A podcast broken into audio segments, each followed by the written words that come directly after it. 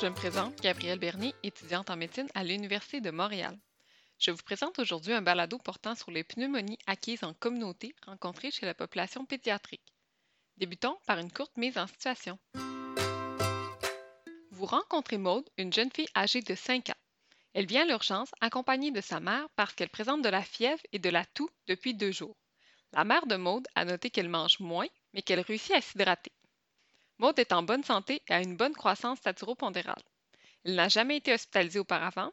Elle va maintenant à l'école et elle est vaccinée. Vous ne notez pas d'asthme ou de fibrose kystique dans les antécédents familiaux qui sont par ailleurs sans particularité. Maud n'est pas toxique, mais elle est moche. Sa température est à 40,8 degrés Celsius. Sa tension artérielle est normale et elle n'est pas tachycarde. Vous notez une tachypnée à 46 respirations par minute. Sa saturation en oxygène est de 94% à l'air ambiant. Un tirage intercostal léger est présent. À l'auscultation, vous entendez des crépitants fins et un souffle tubaire au niveau de la base droite. Ordre du jour. Dans ce balado, nous allons aborder l'histoire de la maladie actuelle et l'examen physique en présence d'une détresse respiratoire, les divers agents pathogènes responsables des pneumonies et leurs particularités cliniques, le diagnostic, la prise en charge et le traitement d'une pneumonie. L'histoire de la maladie actuelle et l'examen physique en présence d'une détresse respiratoire. La présentation clinique d'une pneumonie est très variable et peu spécifique, surtout chez la population pédiatrique. L'histoire de la maladie actuelle et l'examen physique doit aborder les diagnostics différentiels de la pneumonie ainsi que les diagnostics pouvant être associés à la pneumonie. D'abord, questionner en profondeur la symptomatologie présente. La présence de toux aigu oriente le diagnostic vers une pathologie pulmonaire. Lorsque notre patient est afébrile, on pensera notamment à une exacerbation asthmatique, une réaction anaphylactique, un pneumothorax, un corps étranger ou bien un œdème du poumon, ce dernier pouvant être secondaire à une insuffisance cardiaque. Lorsque notre patient est fébrile, nous penserons notamment à une pneumonie, une bronchiolite ou bien une laryngite. Une tachypnée peut également être secondaire à une acidose métabolique importante, comme dans l'acidocétose diabétique. On remarque que le diagnostic différentiel de la pneumonie est très large. Notons que les diagnostics ne sont pas exclusifs. Une crise d'asthme peut accompagner la pneumonie. Recherchez la présence de contacts infectieux. La pneumonie à pneumocoque est peu contagieuse comparativement à celle à Mycoplasma pneumonia.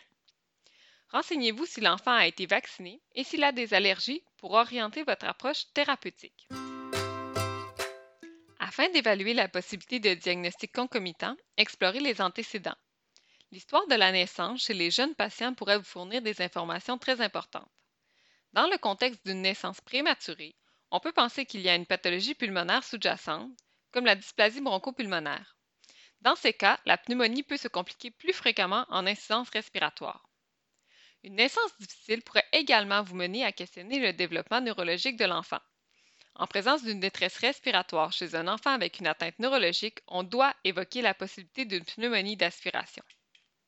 Évaluer si l'enfant a du reflux gastro-œsophagien ou bien s'il présente de la difficulté à la déglutition, en pensant à toutes les causes neuromusculaires et à la fistule trachéo-œsophagienne. Examiner les courbes de croissance. Un retard ou une cassure au niveau des courbes peut être signe que l'enfant présente une pathologie concomitante à sa pneumonie, comme la fibrose kystique. L'histoire des antécédents familiaux vous aidera à clarifier votre suspicion diagnostique. Regardez également si l'enfant a déjà été hospitalisé et pour quelles raisons. La présence de pneumonie à répétition peut se présenter chez un enfant atteint de la fibrose kystique, d'une atteinte de la motilité des cils, comme dans le syndrome cartogénaire, ou d'un déficit immunitaire. Les pneumonies sont également plus fréquentes en présence d'hyperdébit pulmonaire, comme dans le cas d'une cardiopathie avec shunt gauche-droit. À l'examen physique, recherchez si l'enfant fait de la température. Regardez également la tension artérielle et la fréquence cardiaque. Une tachycardie importante avec une tension normale doit vous faire soupçonner une instabilité hémodynamique secondaire à une déshydratation ou une atteinte septique. Observez la présence de détresse respiratoire. Chez un patient de 2 ans et moins, fébrile, on passera surtout à la bronchiolite ou à une pneumonie. En présence d'un stridor, on pensera à une laryngite. À l'auscultation pulmonaire, recherchez des crépitants ou un souffle tubaire pour une pneumonie. Évaluez l'état hémodynamique du patient et complétez l'examen cardiaque à la recherche particulièrement d'un souffle cardiaque. Complétez l'examen ORL, gastro-intestinale et des téguments. Les divers agents pathogènes responsables des pneumonies et leurs particularités cliniques. La pneumonie est définie comme une infection des voies respiratoires inférieures secondaire à un agent pathogène. On les divise souvent en pneumonie acquise en communauté et en pneumonie nosocomiale, c'est-à-dire acquise au cours d'une hospitalisation. Cela aide à orienter le traitement antibiotique empirique qui sera préconisé puisque les agents pathogènes diffèrent selon les deux présentations. On peut également les caractériser de non compliqués ou de compliqués lorsque l'infection n'est plus seulement localisée. Lors de la présentation clinique d'une pneumonie, il est important de se demander si notre patient est en santé, s'il est vacciné, s'il a une pathologie pulmonaire sous-jacente et si le patient a acquis sa pneumonie en communauté ou si un séjour récent en hospitalisation est présent. Ces éléments serviront à orienter la prise en charge. Le pathogène le plus fréquent en cause est le Streptococcus pneumonia, communément appelé le pneumocoque. Cela fait exception pour les enfants de moins de 2 ans où les virus sont davantage prédominants, notamment le virus respiratoire syncytial et d'autres virus respiratoires comme le para-influenza, l'influenza, l'adénovirus et le rhinovirus. Le Mycoplasma pneumonia et le Chlamydophila pneumonia sont des germes atypiques. Ils sont retrouvés généralement chez les enfants de plus de 5 ans.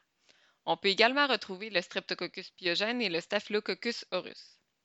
Chez les nouveau-nés, il est important de suspecter une pneumonie à streptocoque du groupe B ou bien secondaire à un bacille gram négatif comme le E. coli. Les pneumonies virales sont beaucoup plus rares dans les premiers jours de vie suivant la naissance. Après l'âge d'un mois, par contre, elles prédominent jusqu'à l'âge de deux ans, comme mentionné juste avant. Depuis la vaccination contre la hémophilus influenza de type B, les pneumonies secondaires à ce pathogène sont de moins en moins courantes. Les pneumonies causées par ce pathogène sont très morbides avec un taux élevé de suppuration et de bactériémie. Des vaccins contre le pneumocoque existent également et sont aussi inclus dans le calendrier vaccinal. Ils permettent de diminuer les bactériémies associées aux pneumonies à pneumocoque sans pour autant diminuer son incidence. Il est également important de cibler les enfants plus vulnérables nécessitant une vaccination annuelle contre l'influenza, car celui-ci est le pathogène le plus fréquent lors des pneumonies virales chez les enfants d'âge scolaire et les adolescents. La pneumonie peut également être secondaire à la tuberculose. Vous retrouverez alors des caractéristiques propres à cette pathologie, comme une atteinte pulmonaire localisée aux bases initialement et ensuite au sommet des plages pulmonaires lors de la réactivation, la présence de multiples adénopathies hilaires et parahilaires ainsi qu'un TCT positif, une histoire de contact infectieux ou un voyage en région endémique. Il est souvent difficile de distinguer une pneumonie bactérienne d'une pneumonie virale cliniquement. Souvent, plus d'un pathogène peut être en cause. Une pneumonie virale peut également précéder une pneumonie bactérienne. Une pneumonie peut faire suite à la présence d'un corps étranger au niveau de l'arbre pulmonaire inférieur favorisant la colonisation bactérienne ou bien être secondaire à une aspiration. La pneumonie peut se présenter classiquement par une toux qui s'est développée sur quelques jours, la présence de température et le signe le plus courant étant la tachypnée. L'enfant peut également se plaindre d'une douleur pleurétique à l'inspiration. Dépendamment de l'ampleur de la pneumonie, on peut retrouver une altération de l'état général et une détresse respiratoire importante avec tirage, wheezing et battement des ailes du nez. Une oxygénation déficiente peut également être présente et être observée par une baisse de la saturation en oxygène. À l'auscultation, on retrouve classiquement des râles fins avec ou sans souffle tubaire localisés au niveau de la région pulmonaire atteinte. Une auscultation normale n'exclut toutefois pas la pneumonie. Moins communément, le patient peut se présenter avec aucun symptôme respiratoire et simplement de la température. Une présentation clinique gastro-intestinale avec douleur abdominale et diminution des apports alimentaires doit également vous faire penser à une pneumonie, surtout si le patient est fébrile. Dans le cas d'une pneumonie virale ou d'une pneumonie atypique, le tableau clinique est souvent peu altéré et très discordant avec les images radiologiques impressionnantes. Le mycoplasme pneumonia se présente majoritairement chez les enfants de plus de 5 ans. On peut observer des symptômes respiratoires et des symptômes extrapulmonaires, comme un rash maculopapulaire ou vésiculaire. Une anémie hémolytique secondaire au mycoplasme peut survenir, mais ceci est plutôt rare.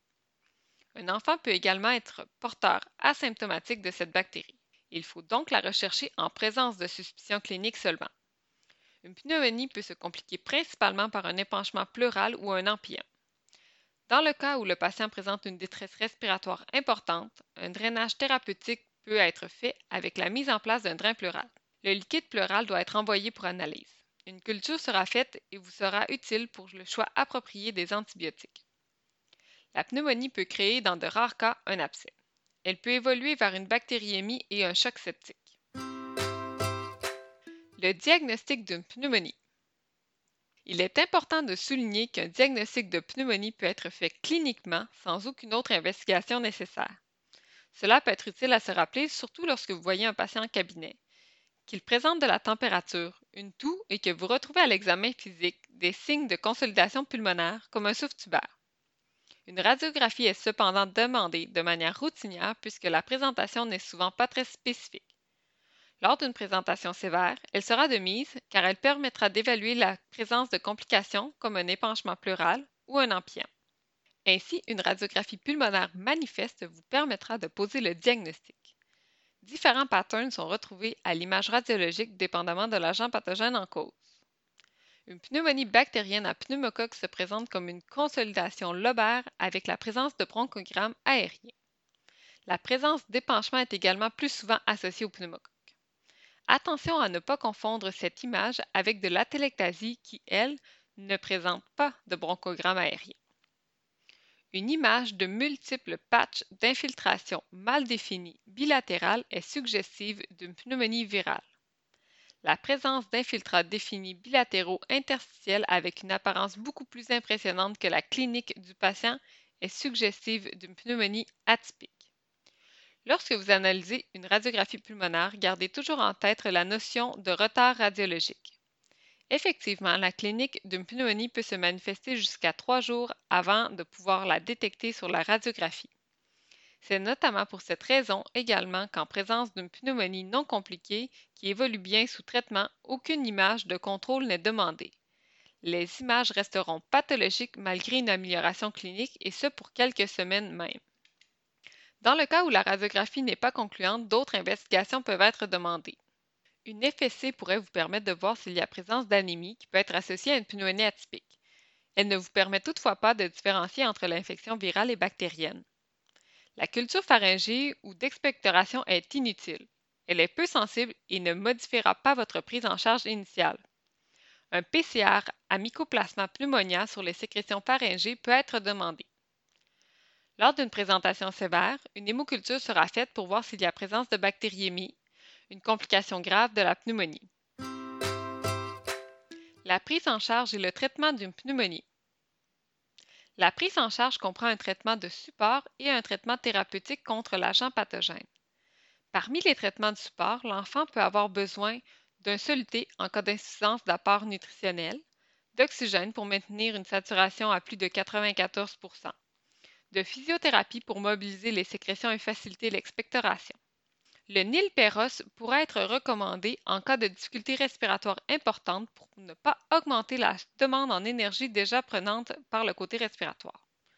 Certains patients qui développent une insuffisance respiratoire sévère peuvent nécessiter un support ventilatoire à l'aide d'une ventilation non évasive ou d'une intubation endotrachéale et d'une hospitalisation aux soins intensifs. Les antitussifs ne sont pas conseillés. Le traitement thérapeutique dépend grandement de l'agent pathogène.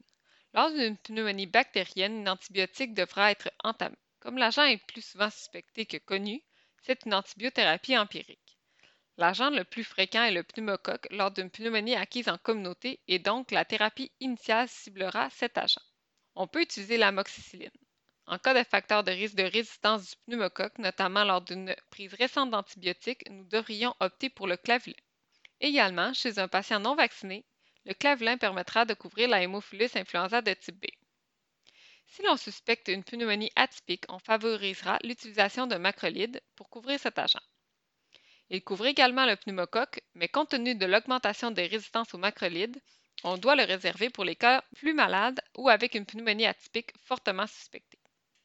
La durée de l'antibiothérapie est normalement entre 7 à 10 jours et peut être prolongée en cas de pneumonie compliquée à 2 à 4 semaines. Bien sûr, en présence d'une pneumonie sévère, l'antibiothérapie initiale sera intraveineuse. En cas de pneumonie virale, le traitement se concentre principalement vers le traitement de support. Dans les cas sévères, des antiviraux peuvent être requis.